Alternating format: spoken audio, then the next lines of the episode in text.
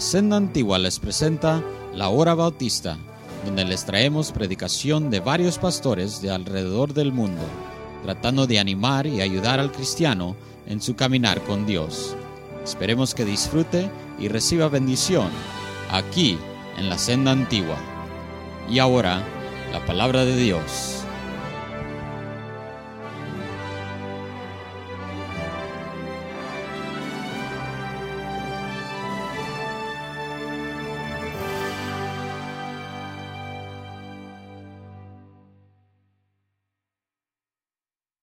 Capítulo 4.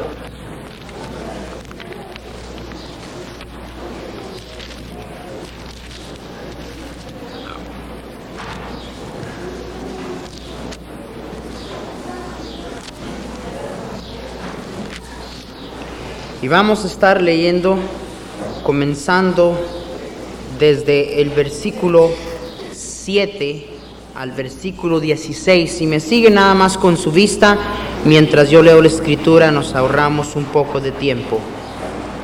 1 Timoteo 4:7. Desecha las fábulas profanas y de viejas. Eh, ese texto da una mala impresión, ¿verdad? Y de viejas.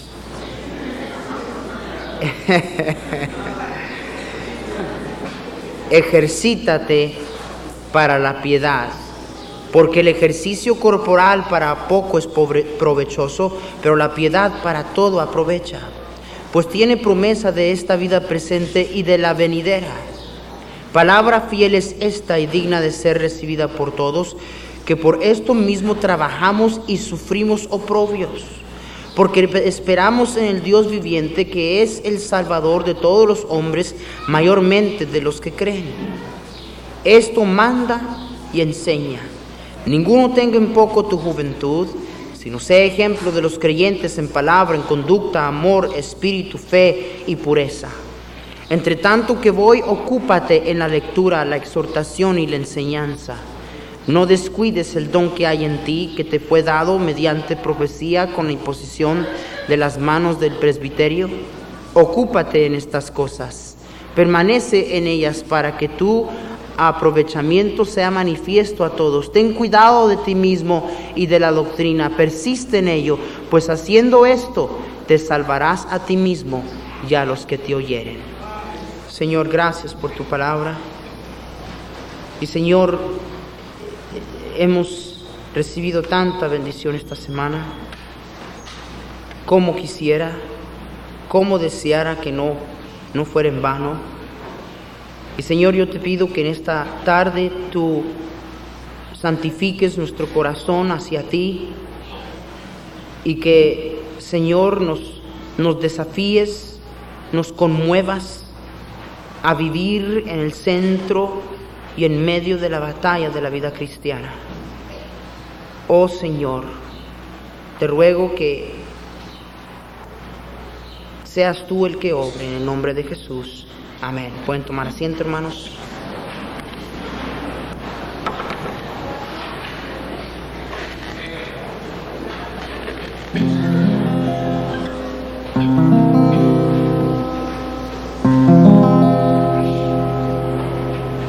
Amor inmensurable, amor puro y bendito, el amor de mi Cristo incomparable amor, que aunque el mar se secare y se esfumen los montes y haya en el horizonte, no brille más el sol,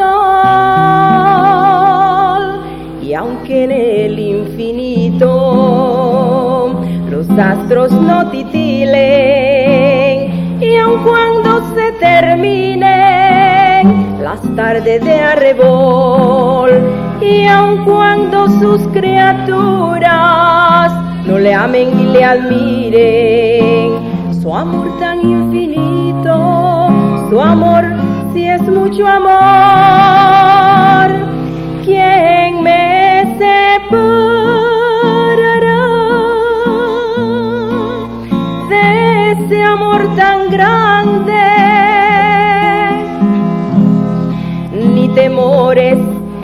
ni hambres me podrán separar, porque el amor de Dios, aun cuando todo cambie, aunque todo se acabe, su amor siempre su amor.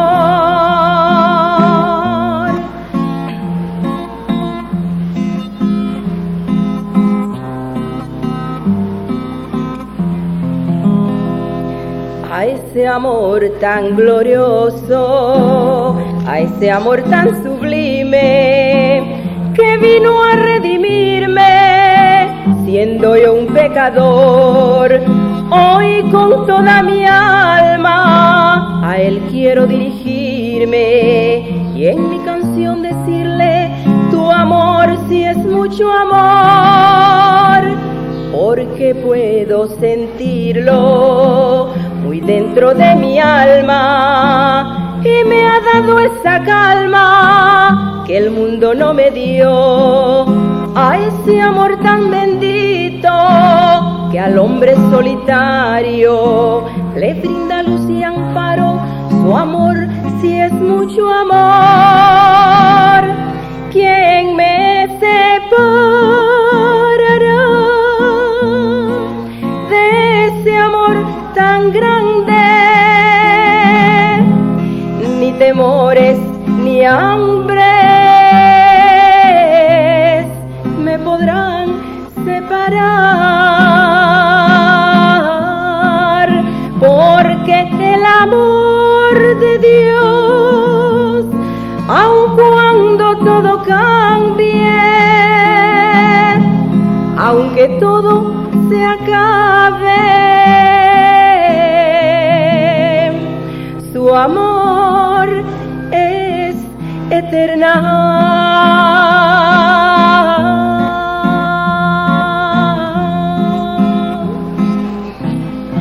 Quisiera hablarles esta tarde en esa frasecita que se encuentra en el versículo 7 de 1 Timoteo 4, que dice, ejercítate para la piedad, ejercítate para la piedad. Qué tremendo mensaje el del hermano Salazar esta mañana una gran verdad. En verdad de que el temor del pastor esta mañana es cien veces más mi mismo temor. El haber tomado decisiones, el haber sentido la convicción del Espíritu Santo como la sentimos esta semana. Indudablemente el haber sentido la presencia de Dios porque la experimentamos esta semana, hermano, la presencia de Dios. Amén. Y luego el seguir igual. Y luego el, el que no se hayan hecho cambios en nuestras vidas. Y luego el regresar a la misma manera que antes vivíamos. Hermanos, este, yo quiero hablarles esta noche de lo que yo creo va a causar que usted y yo no tomemos provecho de lo que hemos recibido esta semana. Nosotros somos una iglesia bautista independiente fundamental. Pero en práctica hay muchos hermanos aquí que se tiran muy más bien a ser pentecostales o carismáticos. No tanto por la doctrina que ellos tienen o creen, sino por la manera que se conducen en la vida cristiana. El pastor esta mañana habló de las emociones y sentimos grandes cosas esta semana. Amén. Pero El problema yo creo e- es, en nosotros en creer que porque sentimos la presencia de Dios, que porque sentimos la convicción del Espíritu Santo, porque sentimos arrepentimiento, porque nos sentimos mal de nuestra condición, de nuestra desobediencia, de nuestro pecado, de nuestras vidas que necesitan tanto arreglo, y eso sin dejar de hablar de aquellos que no sintieron nada. Eso sin, eso sin dejar de hablar que, que hay personas endurecidas en esta iglesia que están en un lugar tan peligroso en sus vidas en donde ya no le hacen caso a la voz de Dios. Pero haber sentido todas estas cosas y nosotros creer que estos sentimientos son suficientes para que los cambios que tienen que obrarse se obren. Vivimos en un tiempo eh, eh, en donde estamos tan equivocados en cuanto a la vida. Siempre eh, pensamos y queremos algo por nada. Y en, cuanto a lo que concierne la espiritualidad, en cuanto a lo que concierne nuestra vida espiritual y nuestro progreso en la vida espiritual, hermanos, no va a suceder por accidente. Tenemos demasiados cristianos viviendo su vida cristiana a la aventura, a la suerte. Ojalá que cambie pronto, ojalá que crezca, ojalá que, que estas cosas se arreglen en mi vida, eh, dejándolo. Hay pocos cristianos que viven un cristianismo a propósito. Y lo que está diciendo aquí Timoteo es, ejercítate para la piedad. Nos olvidamos, hermanos, que la, la, vida cristiana es descrita como una lucha, como una guerra, como una carrera.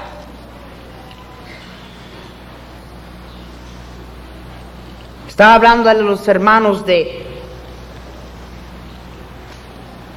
Mike Singleberry, que fue linebacker para los Chicago Bears, tremendo atleta. ¿Sabe usted que la gente que hace algo en esta vida más veces es por su esfuerzo y su determinación que por sus talentos y sus habilidades?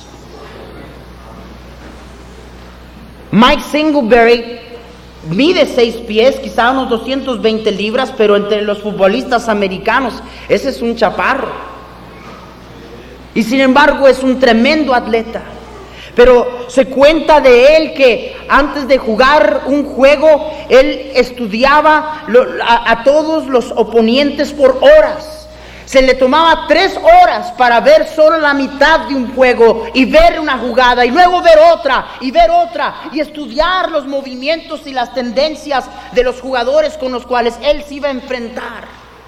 ¿Qué podríamos decir de Leonardo da Vinci que nos dice la historia que ese gran artista en una ocasión más de 70 veces tuvo que dibujar o dibujó una mano porque no encontraba la perfección y lo hacía otra vez y otra vez y otra vez? ¿Y qué pudiéramos decir, hermanos míos, del inventor de la luz que fracasó miles y miles de veces, sin embargo no se dio? Hubo determinación, hubo esfuerzo, hubo sudor. Se dice que Winston Churchill era un tremendo orador. Y pocos saben que en verdad él tenía un impedimento vocabulario. No podía pronunciar muy bien. Pero porque, porque no podía pronunciar muy bien, practicaba y practicaba, agarraba todo lo que, en todas sus oraciones, en, todas eh, las, las, veces que se encontró en público, palabra por palabra y horas, se miraba en el espejo, mirándose sus labios para poder sacar las sílabas como pudiera y, poder pronunciar bien y, y horas y horas allí. Hermanos, ¿qué estoy diciendo? Estoy diciendo que la mayoría del tiempo no es talento, no es habilidad, sino es el empeño, la determinación, la lucha, el trabajo que estemos dispuestos a ponerle al asunto. Y aquí dice Pablo a Timoteo, ejercítate para la piedad. Esa palabra ejercítate Es la palabra humnos, que viene de, de donde proviene la palabra gimnasio. Está diciendo, vamos a sudar espiritualmente un poquito. Amén. Hay tan poquito esfuerzo en nuestra vida cristiana hoy en día, hermanos. Eh, sin duda, sin duda, hermanos, en este mundo hay ciertas personas que nacen ya con dones naturales y que ya. Eh, en cuanto a la vida espiritual, todos estamos en el mismo nivel, hermanos, porque todos nacimos pecadores. Pero de la misma manera, cuando usted y yo somos salvos, todos recibimos lo mismo. Amén. Todos recibimos lo mismo. Yo no recibí más espíritu que usted cuando yo fui salvo. Ningún hermano recibió una distinta porción que alguien más cuando fue salvo. Todos recibimos lo mismo. Todos tenemos la misma palabra de Dios. Todos tenemos el mismo Señor. Lo que pasa es que hay un montón de cristianos que ponen tan poquito esfuerzo en cuanto a su vida espiritual. No hay sudor. No hay batalla. La verdad es que si alguien es espiritual, lo es a propósito. Y temo que caemos en esta trampa de creer que la gracia de Dios es, es aquella que, que dice que, que nos podemos sentar y, y nomás esperar que, que Dios nos, nos, nos, ah, no- nos toque con su varita mágica y de repente vamos a cambiar. No sucede así, hermanos. No sucede así. Es una batalla. Es una lucha. Tanto así que la palabra de Dios nos exhorta y nos dice, por tanto nosotros también teniendo en derredor nuestro tan grande nube de testigos, despojémonos de todo peso y del pecado que nos asedia y corramos con paciencia la carrera que tenemos por delante. Ese es nuestro fin, esta es nuestra meta. Y yo, hermanos, yo le voy a decir que si usted y yo vamos a cambiar, yo les voy a decir esto, hermanos, ya, ya, estas semanas hicieron tantas decisiones. El día de ayer, el día de ayer ya se probó. Comenzando desde ayer. Tenemos una carne que está en contra nuestra, un mundo que es traicionero, un diablo que no se cansa de estar atacándonos y atacándonos. Y ya el día de ayer se apagó todo el fuego de la mayoría de las personas que recibieron algo esta semana. Es que ve usted y yo pensamos, qué bendición, gloria a Dios, ahora vamos a descansar. No hay descanso en la vida espiritual, hermanos. Dije, no hay descanso en la vida espiritual, hermanos. Por eso es que dice la palabra de Dios, sed sobrios y velad. Sed sobrios y velad. Porque cuando menos pensamos, hermanos, el ladrón viene y nos roba de lo que Dios ha hecho en nuestro corazón. Amén. Y por eso es que Pablo dice a Timoteo, ejercítate, vamos a hacer ese ejercicio espiritual, vamos a sudar espiritualmente. Fíjense cómo dice Pablo en el versículo 10 de 1 Timoteo 4. Dice que por esto mismo trabajamos y sufrimos que. Esta es nuestra meta. Donde dice, para, porque por esto mismo trabajamos y sufrimos esa palabra sufrir, en el lenguaje original es la palabra agonizar. Agonizar. Digo que nos duela.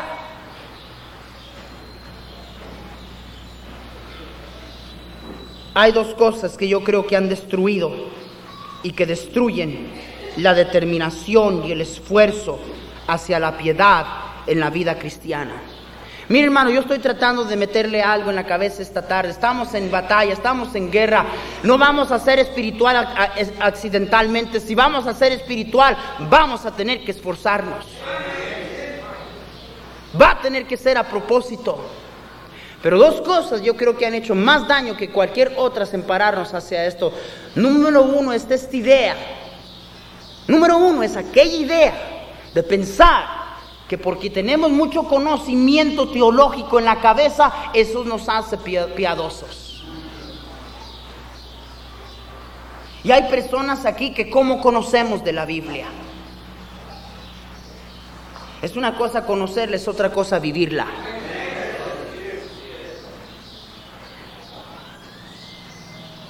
Aquí hay ustedes estudiantes de Hiles Anderson College, escúchenme muy bien.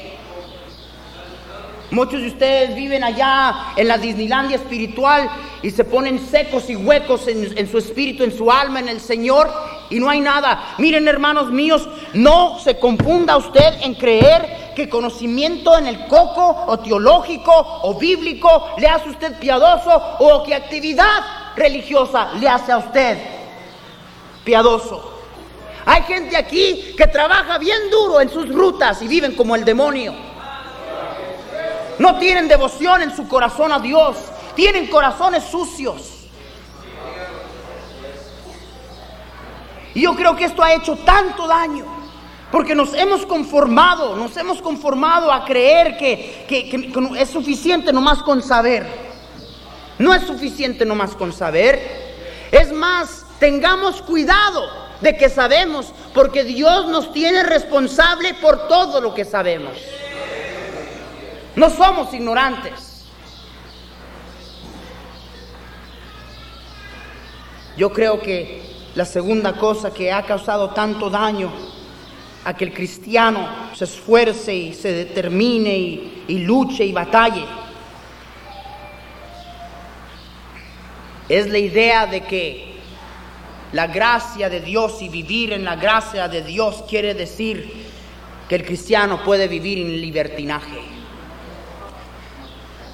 Miren hermanos, nos encanta el tipo de cristianismo que no nos pide nada. Por eso es que la mayoría de la gente aquí les encanta venir, escuchar, pero no quiero hacer ningún compromiso.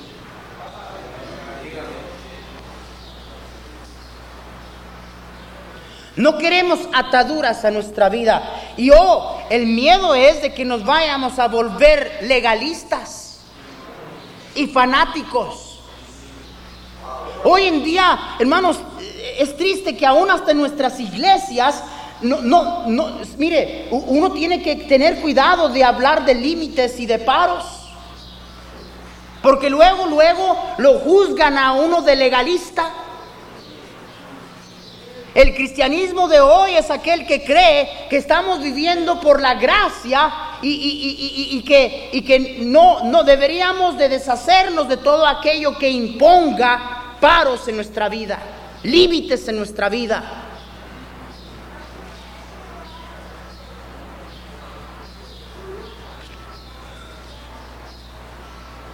Hay cristianos aquí que quisieran buscar un tipo de iglesia y yo no sé qué hacen aquí, ¿verdad? Este, yo no estoy corriendo a nadie, pero yo no sé qué hacen aquí. Uh, este, eh, eh, quizá están esperando que el pastor cambie. Se congelan paletas en el infierno antes de que yo cambie.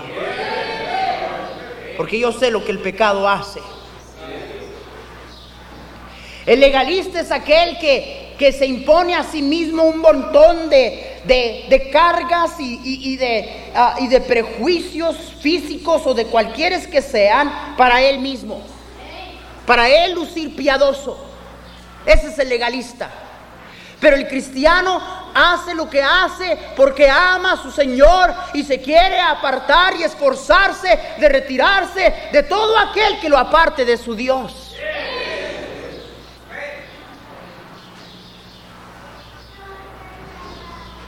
Y hay cristianos en este cuarto, hay jóvenes en este cuarto que, que, que, se sienten cohibidos. Ay, aquí uno se siente como que está en la cárcel. Ay, que aquí, que no hagas esto, que esto no se hace, que esto sí se hace, que mire, nosotros lo predicamos. ¿Para qué te haces el tonto? ¿Para qué andas ahí quejándote? La verdad es que, ¿acaso yo, yo tengo espías o, o tenemos policía que controla aquí? Yo predico lo que yo sé que es la verdad. La verdad es que cada uno de ustedes va a hacer lo que les da la gana. Pero yo estoy tratando de hacerles saber que esas personas que no quieren límites y no quieren paros y no quieren disciplina en su vida, son aquellas personas que creen que, que van a ser cohibidos o van a tener claustrofobia espiritual, me siento atado y... No, no, no, no, no. Es lo contrario, hermanos. Fíjese cómo dice en el versículo 8, fíjese, fíjese, fíjese cómo dice. porque el ejercicio corporal para poco es que, pero la piedad para todo aprovecha. Escuche, escuche, escuche, pues tiene promesa de esta vida que, y de la que, y de la venidera.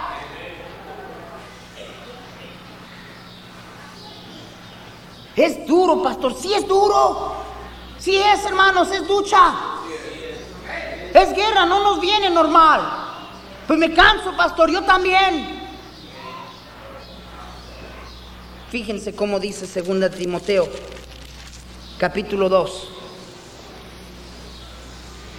2 Timoteo, capítulo 2. Pablo ya le dijo a, Timoteo, sufre penalidades como buen soldado de Jesucristo. Le dijo que ninguno que milita se enrede en los negocios de esta vida a fin de agradar a aquel que le tomó por soldado. Fíjense en el versículo 6. Dice, el labrador para participar de los frutos debe, ¿qué hermanos? ¿Debe qué hermanos? Ay Señor, yo quiero acercarme a ti. Yo quiero ser buen cristiano. Yo quiero crecer espiritualmente. Sí queremos todo eso, pero no queremos esforzarnos.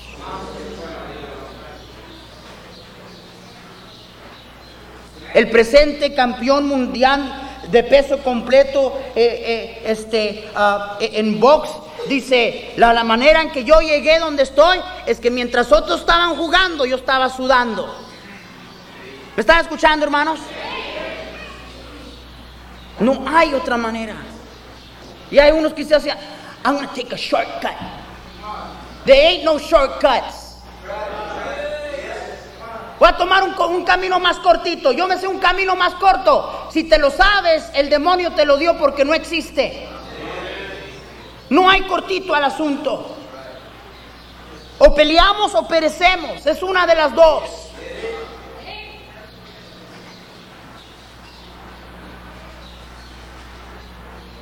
¿Quién es en verdad libre? ¿Y quién está verdaderamente esclavizado? Jóvenes y hermanos, ustedes, incluyendo los papás que somos demasiado estrictos, es increíble cómo tantos padres aquí tienen convicciones. Tienen convicciones. Nomás comienzan a crecer sus hijos que no disciplinaron y sus hijos comienzan a apartarse de las convicciones que nosotros tenemos, es, es, tan, es, es increíble que tan rápido cambian las convicciones de los papás también. Qué callado que se puso de repente.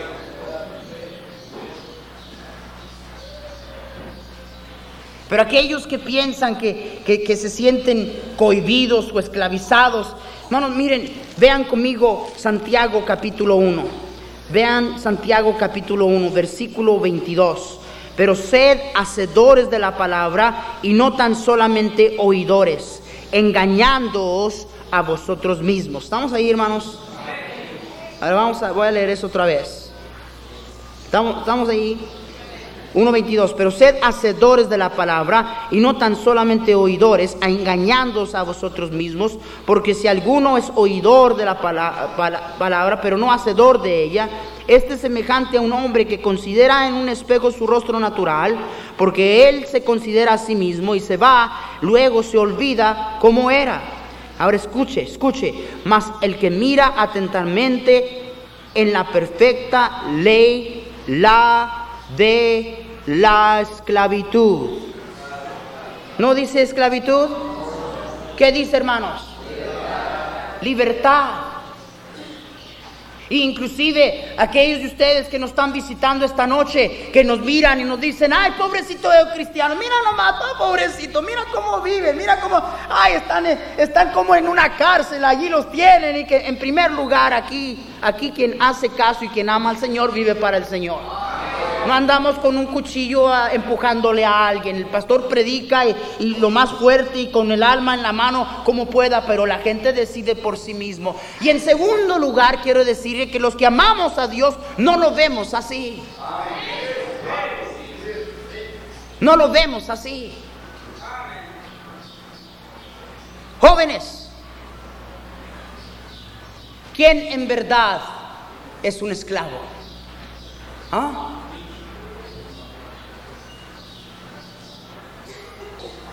Batallas para mantenerte puro y santo. Y vuelvo a repetir que Dios espera santidad de los jovencitos, igual que las jovencitas. No nomás las jovencitas, los jóvenes también. Y te abstienes y, y- y- haces lo que sea necesario para que llegues al altar puro y santo. Ese- esa es una cosa rara hoy en nuestro día.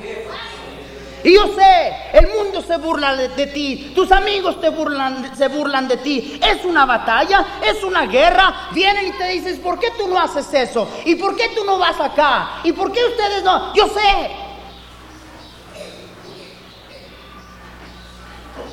Pero el que quiere disfrutar del fruto primero tiene que trabajar.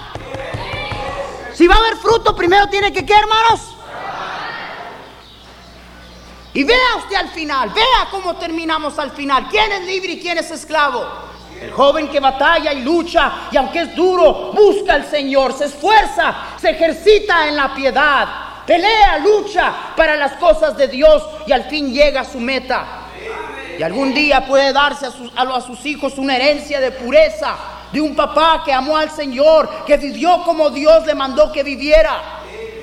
Pues aquellos muchachitos que dijeron, ah, yo, yo no sé, yo, a mí se me hace que piden, a- están medio locos de con todo lo que esperan. ¿A poco uno de veras espera que comienzan a experimentar?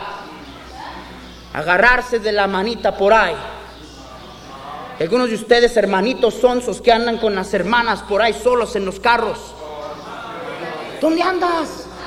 ¿Qué es tu problema? ¿Qué estás menso o qué? No te voy a decir lo que, lo que, te pase. No, yo- es que yo soy fuerte. Sí, vamos a ver.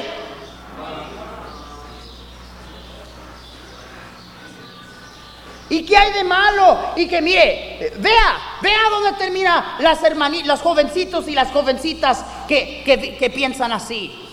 Tarde o temprano se meten en un problema y sufren vergüenza ellos y sufren vergüenza sus padres.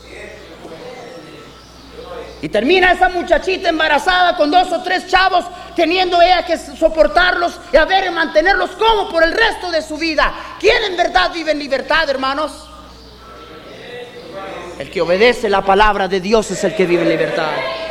El que obedece la palabra de Dios tiene la libertad de ser feliz. Tiene libertad de todo el dolor y las angustias y todo el fracaso y todo lo que el pecado trae. Pero usted y yo queremos esto sin ningún esfuerzo.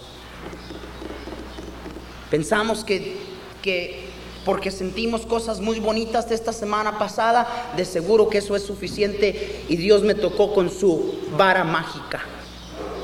No, no. Pablo dijo a Timoteo, ejercítate, ejercítate.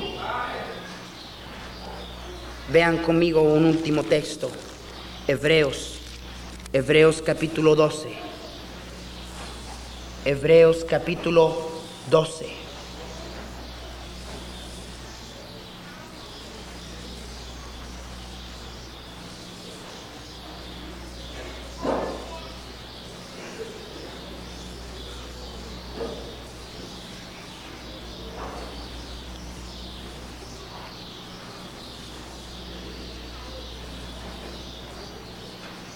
Estamos ahí, versículo 11.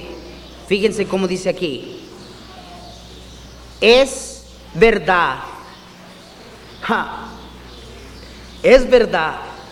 Hermanos, mírenme aquí enfrente. Si es cierto. Es verdad. ¿Qué es verdad? Es verdad que es difícil. Es verdad que la disciplina cuesta.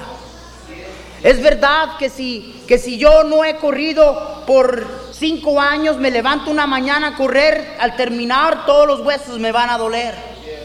Pero si me esfuerzo y me esfuerzo y, sigo y sigo, mire, después voy a correr más lejos que cualquier otro. Fíjese cómo dice, es verdad que ninguna disciplina al presente parece ser causa de gozo, sino de tristeza. Pero después, amén. Ve, usted y yo queremos el después, sin lo primero. Queremos el después. Queremos el resultado, pero no queremos hacer lo que necesitamos para llegar allí. Dice, en verdad, en ninguna disciplina al presente parece ser causa de gozo, sino de tristeza, pero después da fruto apacible de justicia a los que en ella han sido ejercitados. Ahí está otra vez esa palabra, ejercicio.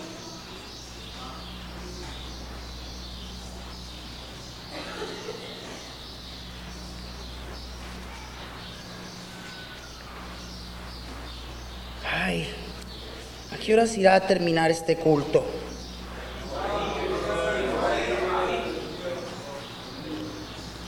La razón que tú te sientes así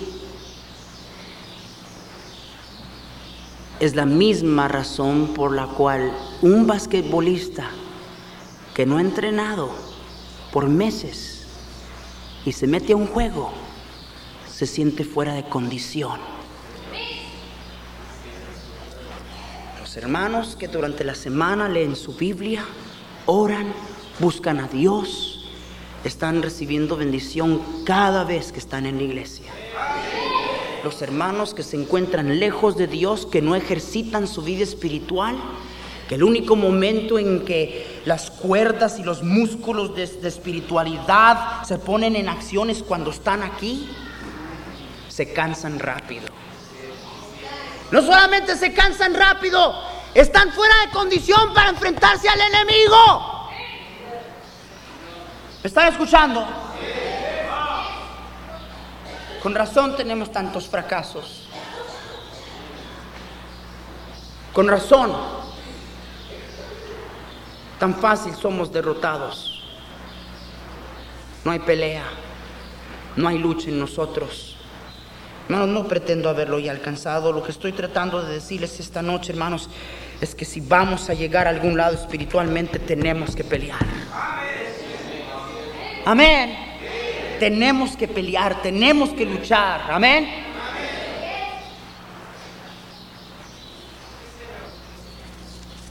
Yo agarro mi Biblia, la abro y me comienza a dar sueño. A usted no le pasa eso, ¿verdad? Yo sé que a ustedes no, a ustedes no les pasa eso.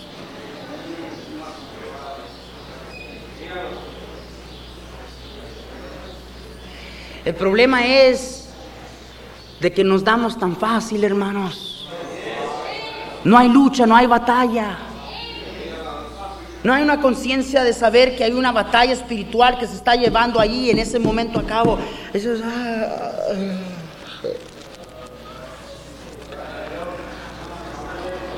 Ay, creo que si la uso de almohada, a lo mejor el Espíritu Santo me va a llenar con su poder esas ideas tontas que el Señor va a estar conmigo porque tengo la Biblia debajo de la almohada. Ábrela y practícala, eso es lo que me trae bendición. No nomás el tenerla.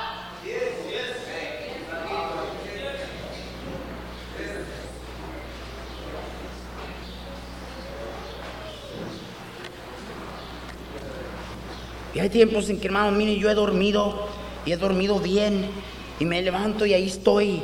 Y, bueno, pero ¿qué está pasando? Yo, si me acabo de despertar, si yo dormí bien, ¿qué, qué está pasando aquí? Y yo tengo que dejar un ratito y, y ponerme a orar. Oh Señor, ayúdame Señor. Oh, como el diablo, Señor, quisiera meterme en una rutina de venir aquí y no sacarle nada. Amén. Porque el próximo paso, cuando usted y yo, el diablo, nos ha agarrado a un lugar en donde venimos a este libro y, lo leímos, no nos acordamos que leímos, nos medio dormimos, cumplimos con leer los capítulos y todo se acabó, el próximo paso es que el diablo te va a tentar a no leerla. Y al cabo que no le sacas nada. Pelea, hermano. Lucha, hermana. No se ve. Ejercítate. Timoteo, ejercítate. Vamos al gimnasio. Timoteo, vamos al gimnasio. Some young people would read your Bibles and pray the way you go out and practice basketball. You get somewhere spiritually.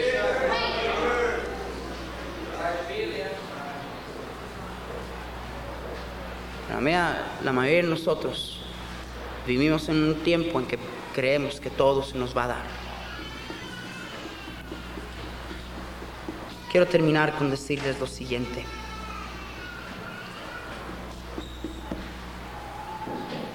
No confunda la gracia y el poder de Dios.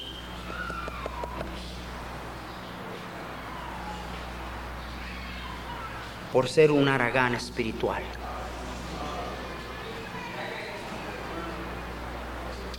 Hay hermanos aquí que están esperando el poder de Dios. Esperando el poder de Dios. Porque tú crees que el poder de Dios te va a despertar en la mañana, te va a cargar en los brazos, te va a abrir un ojo a la vez, te va a sentar y te va a abrir la Biblia y va a leer la Biblia por ti y luego tú vas a cambiar. Te voy a decir cuando el poder de Dios viene, el poder de Dios viene cuando obedecemos.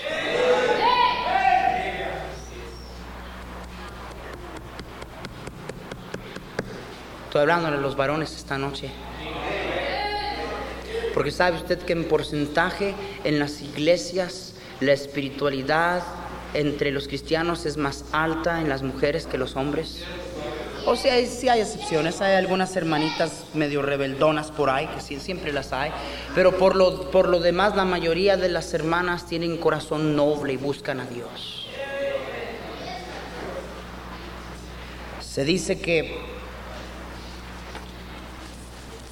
El 59% de las iglesias está llena de mujeres y el promedio es 41% de hombres. En estadísticas,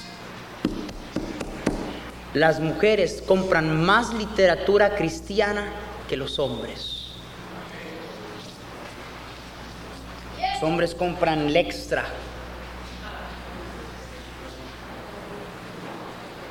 la página de deportes.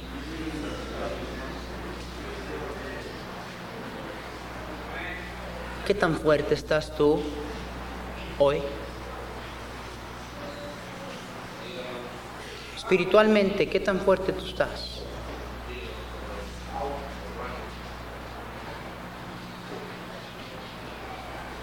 O fácil el diablo te agarra que pierdas el control y tu testimonio.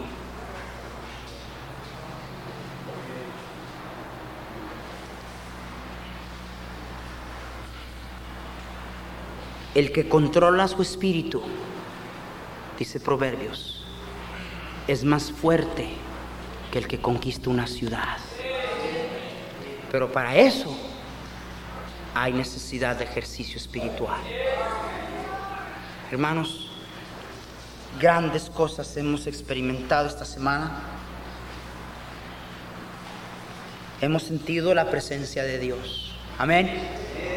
Hemos sentido la convicción del Espíritu Santo. Hemos tomado decisiones. ¿Cuántos aquí tomaron decisiones esta semana pasada? ¿Cuántos aquí dicen, pastor, yo, yo fui serio, esto no es algo que yo, yo no quiero que pase dos semanas y yo sigo igual? ¿Cuántos dicen eso? No se va a hacer sin una lucha. Vamos a tener que pelear, vamos a tener que pelear.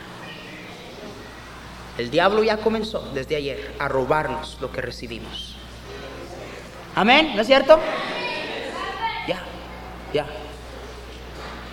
Y termino con hablarle a aquellos hermanitos que no les pasó nada de por sí, bendito, hasta en medio de la conferencia ahí andaban portándose como niños. Gracias a Dios por todos los hermanos que sirvieron. Dios tenga misericordia a esos hermanos que haciendo cosas y, y, hasta discutiendo entre ellos mismos y teniendo problemas. Eso no es cristianismo. Eso no es cristianismo. Yo que hubiera algunos cuantos de esos hermanos que dijeran, si es cierto, pastor, si es cierto, y me dejé llevar tan fácil, tengo que luchar, no me voy a dejar. Dios me ha dado la palabra de Dios, me ha dado el Espíritu Santo de Dios. Estamos aquí, somos hermanos, vamos a pelear, vamos a luchar. Ejercítate. Vamos al gimnasio a sudar espiritualmente un poquito. Y entonces, entonces, vamos a poder probar.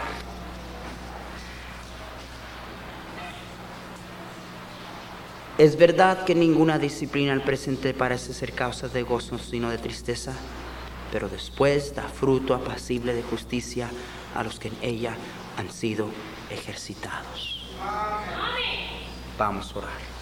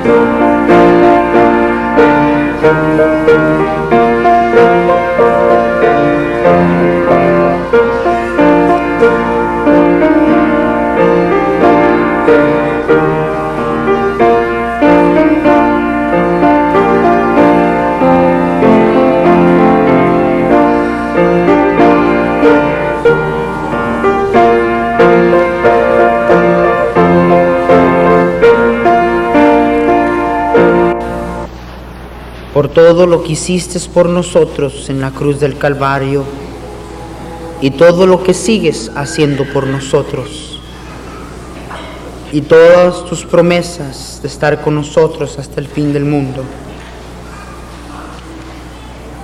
Ayúdanos, Señor, a poder vivir para ti, a poder tener vidas agradecidas que motiven obediencia y servicio. Gracias por una semana de milagro, una semana de experimentar la presencia y el poder de Dios. Todo ojo cerrado, todo rostro inclinado. Habrá alguien aquí esta noche que quizá no sabe de seguro que cuando muera va a ir al cielo. Por favor, escúcheme un momento. Hay una cosa por la cual sí no tiene que esforzarse. Hay una cosa por la cual sí usted no tiene que hacer nada porque Jesús ya lo hizo todo. Esa es su salvación. Dígame, ¿usted es salvo? ¿Usted es salvo? Si usted muriera hoy, ¿está seguro, de segura de que usted iría al cielo con el Señor?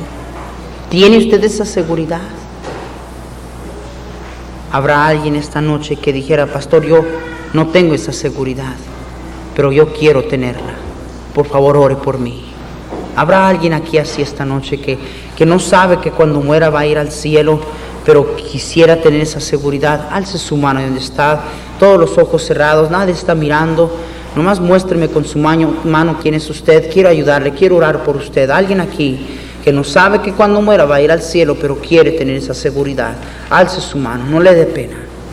No hay pena en querer salvación. No hay pena en querer vida eterna. No se vaya hoy de aquí sin tener la salvación que Cristo quiere darle. Alguien aquí que no sabe que cuando muera va a ir al cielo, pero quiere tener esa seguridad. Alce su mano.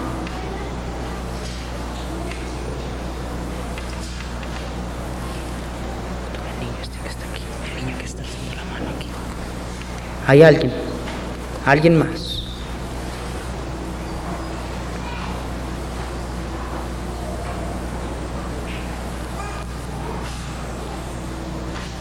Señor, acércanos hacia ti. En el nombre de Jesús te lo pedimos. Amén.